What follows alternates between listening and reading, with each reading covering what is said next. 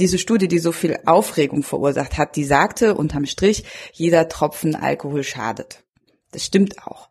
Aber die nächste Frage, die man stellen muss, ist, wie sehr schadet er eigentlich? Wie stark steigt das Risiko?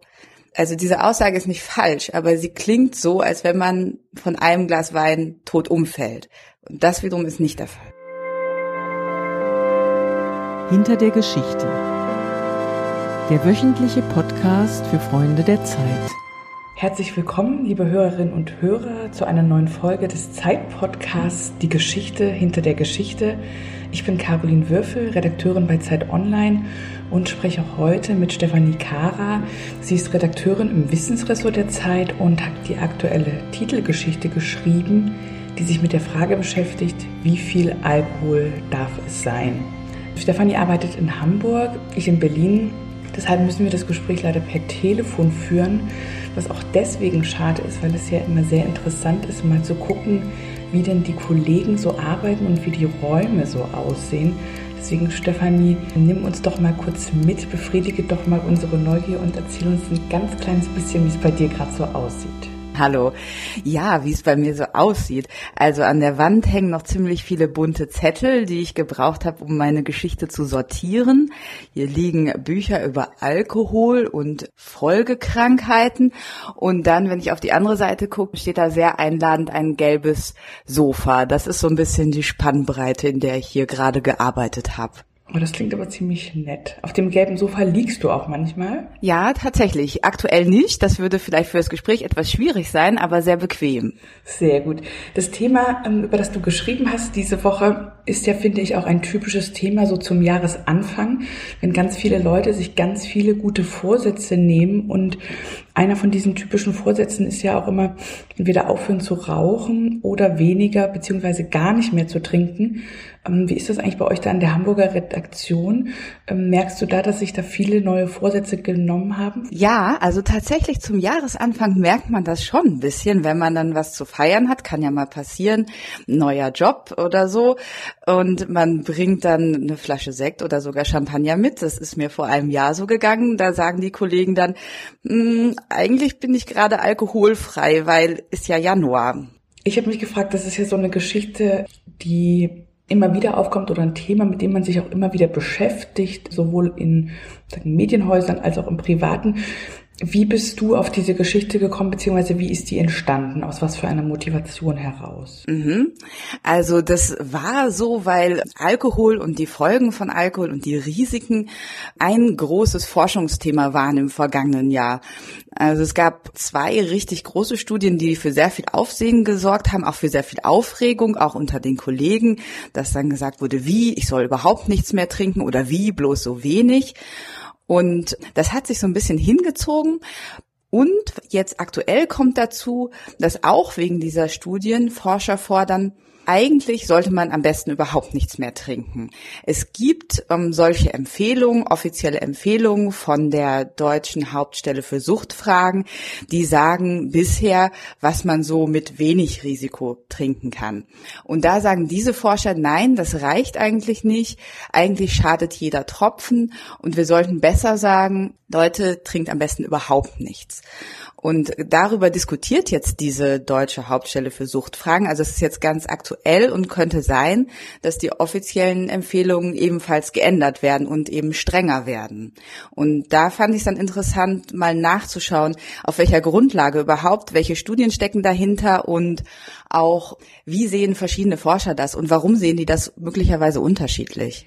Du hast ja gerade schon gesagt, du hast unter anderem in deinem Text mit drei Experten gesprochen, beziehungsweise drei Experten ausgewählt, um die Geschichte sagen, zu untermauern. Zum einen den Ulrich John, der das Institut für Sozialmedizin in Greifswald leitet, dann mit Angela Wood, einer Statistikerin, und mit David Spiegelhalter, der ein Risikoforscher ist.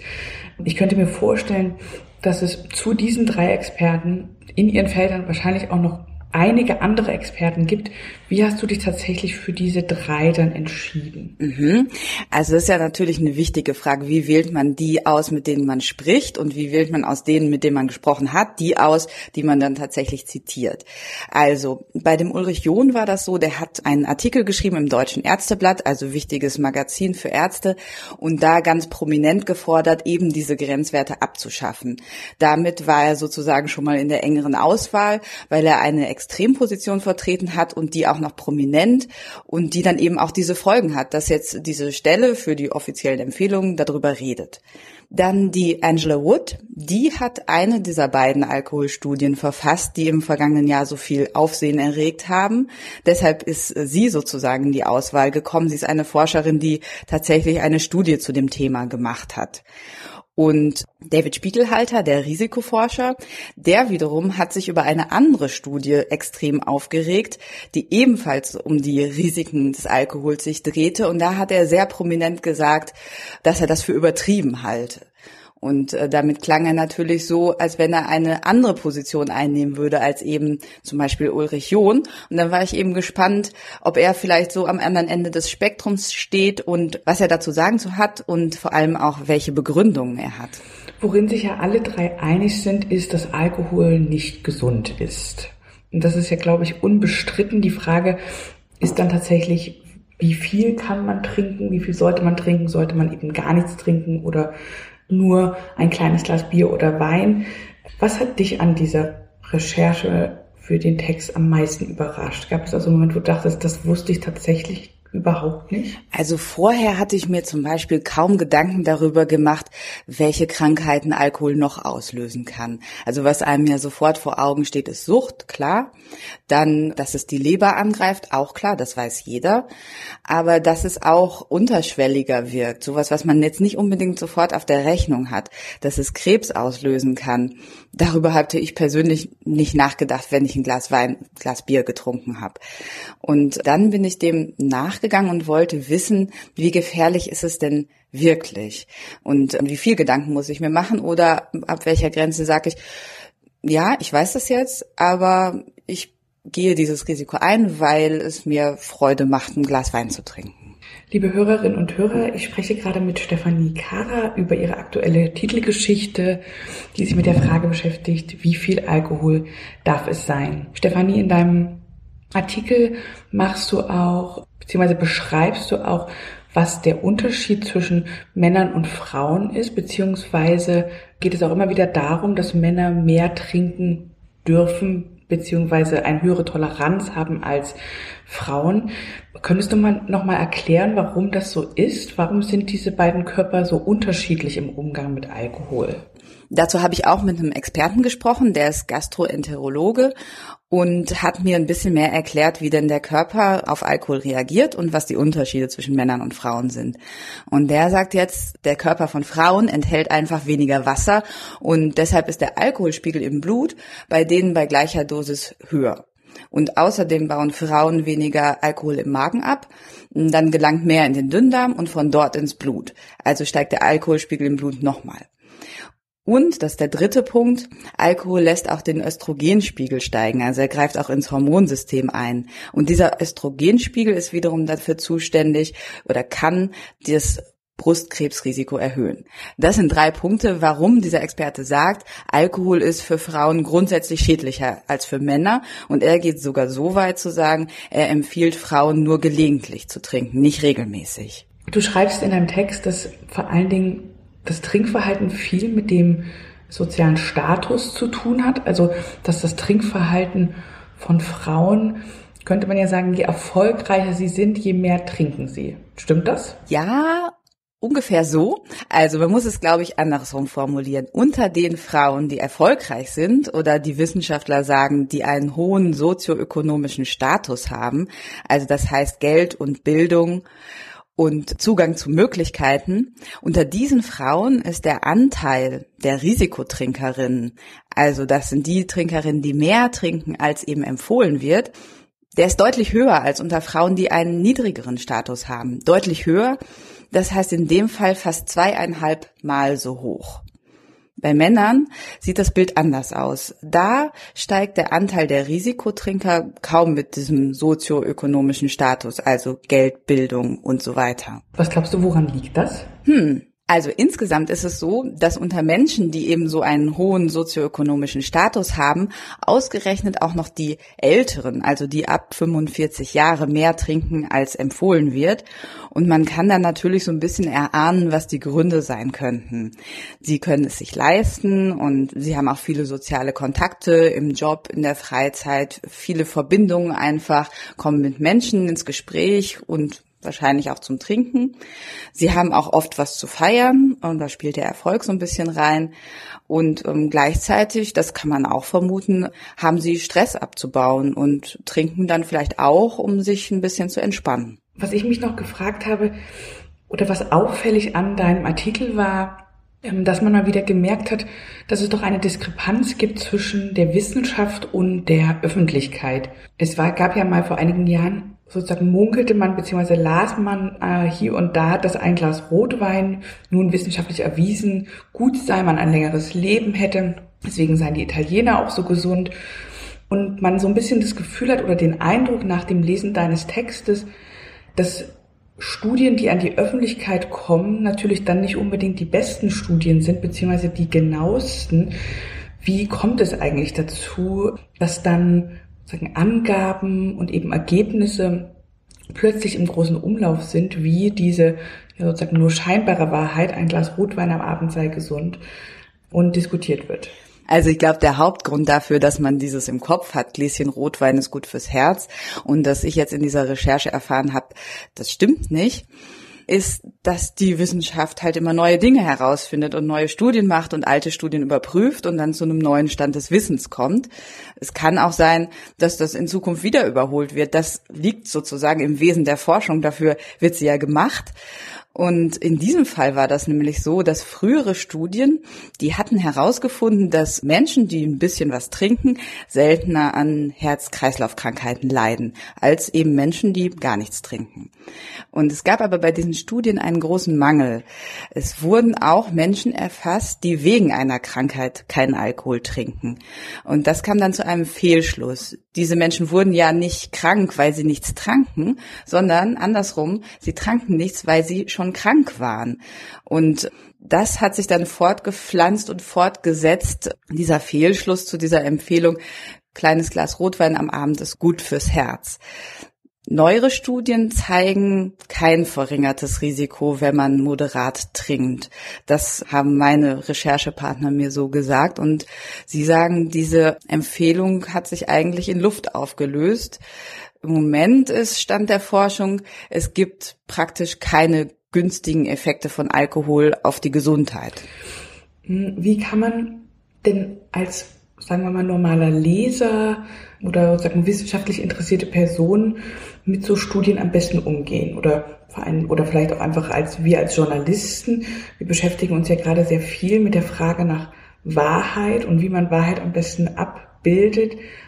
Wie kann man zu einem vernünftigen Urteil kommen, wenn man wissenschaftliche Studien in der Zeitung oder in einschlägigen Blättern und Veröffentlichungen liest. Also woher weiß man, was man daran sozusagen mitnehmen soll oder wie man das am besten auswertet? Ja, ich glaube, es ist wichtig, sich ein bisschen genauer anzugucken, was wurde eigentlich untersucht und wie wurde das gemacht. Das kann natürlich auch ein bisschen komplizierter werden. Das ist auch unser Job als Journalisten, sich das anzuschauen und ein bisschen dabei zu helfen, dem auf den Grund zu gehen und das zu übersetzen. Es ist eben wichtig zu schauen, was wurde eigentlich untersucht und was steckt hinter einer Aussage. Ein Beispiel. Diese Studie, die so viel Aufregung verursacht hat, die sagte unterm Strich, jeder Tropfen Alkohol schadet. Das stimmt auch. Aber die nächste Frage, die man stellen muss, ist, wie sehr schadet er eigentlich? Wie stark steigt das Risiko? Also diese Aussage ist nicht falsch, aber sie klingt so, als wenn man von einem Glas Wein tot umfällt. Und das wiederum ist nicht der Fall. Das Gläschen Alkohol wird in deinem Artikel vor allen Dingen mit Wein und Bier beschrieben. Ich habe mich dann gefragt, über Longdrinks oder Cocktails haben wir noch gar nicht gesprochen, weil man auf die sowieso verzichten sollte. Nein, da ist es natürlich nur ein bisschen komplizierter, sich vorzustellen, wie viel Alkohol denn da drin ist. Aber man, es gibt dafür auch ähm, eine Rechnung sozusagen oder eine Schätzung. Also wenn man jetzt wissen will, wie viel Alkohol denn in einem Cocktail ist, dann muss man sich ja überlegen, woraus besteht der eigentlich. Der besteht aus irgendeiner Spirituose meistens und Saft, Tonic, irgendwas. Das enthält natürlich keinen Alkohol. Also konzentrieren wir uns mal auf die Spirituosen. Und wenn man da dann nochmal auf diese Grenzwerte geht, dieses kleine Glas Bier, kleines Glas Wein für Frauen, für Männer das Doppelte, dann kann man das natürlich auch in Spirituosen, in Schnaps umrechnen. Und ein kleines Glas Bier oder Wein sind dann gut zwei kleine Pintchen Schnaps. Und dann muss man sich halt mal überlegen, was ist in so einem Cocktailglas drin und kommt dann auch zu dem Schluss, dass man wahrscheinlich nur so einen Cocktail pro Abend trinken sollte. Jetzt verrat uns doch zum Schluss nochmal, wie hältst du es nach der Recherche mit dem Trinken? Hast du komplett aufgehört oder wie ist das? Nein, ich trinke tatsächlich ganz gerne mal ein Glas Wein, Bier. Und die Recherche habe ich ja auch deshalb gemacht, weil mich das selber interessiert hat. Und ja, was mich schon auch ein bisschen überrascht hat, ist, dass diese Grenzwerte, die da angegeben werden, die sprechen ja immer von kleinen Gläsern Wein und kleinen Gläsern Bier und nur eins pro Abend. Und natürlich, wenn man an einem Abend trinkt, also ich jedenfalls, trinkt dann mehr als ein kleines Glas. Und ehrlich gesagt, das werde ich auch in Zukunft so machen. Aber ich weiß jetzt ein bisschen mehr, was dahinter steckt und kann ein bisschen mehr abwägen. Zum Beispiel eine Stelle, die ich sehr interessant fand, da geht es, ging es nochmal um Brustkrebs und wie Alkohol das Risiko dafür erhöht. Und da hat mir diese eine Studie tatsächlich geholfen, weil die hat unterm Strich ergeben, wenn man eh schon ein hohes Risiko hat, dann steigt das weiter durch Alkohol. Wenn das Risiko jetzt eher sehr gering ist, dann bleibt es auch gering. Und jetzt muss man sich fragen, wie sieht's mit meinem eigenen Risiko aus? Weiß keiner so genau, ich auch nicht. Aber zum Beispiel besonders hoch ist es, wenn die Mutter und oder die Großmutter schon Brustkrebs gehabt haben. Bei mir weiß ich, das ist nicht der Fall. Und für mich ganz persönlich ist es so, dass ich dann denke, das ist so meine Risikoabwägung. Diesem Teil messe ich dann für mich selbst nicht so viel Bedeutung bei.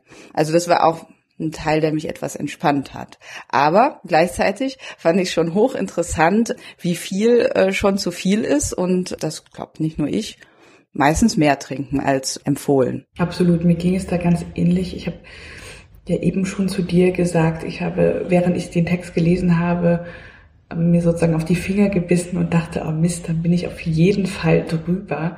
Schon allein, dass man mal wieder so nachdenkt oder eigentlich rekapituliert, wie viel man trinkt, das ist natürlich schon gut, wenn man das ab und zu mal macht, ne?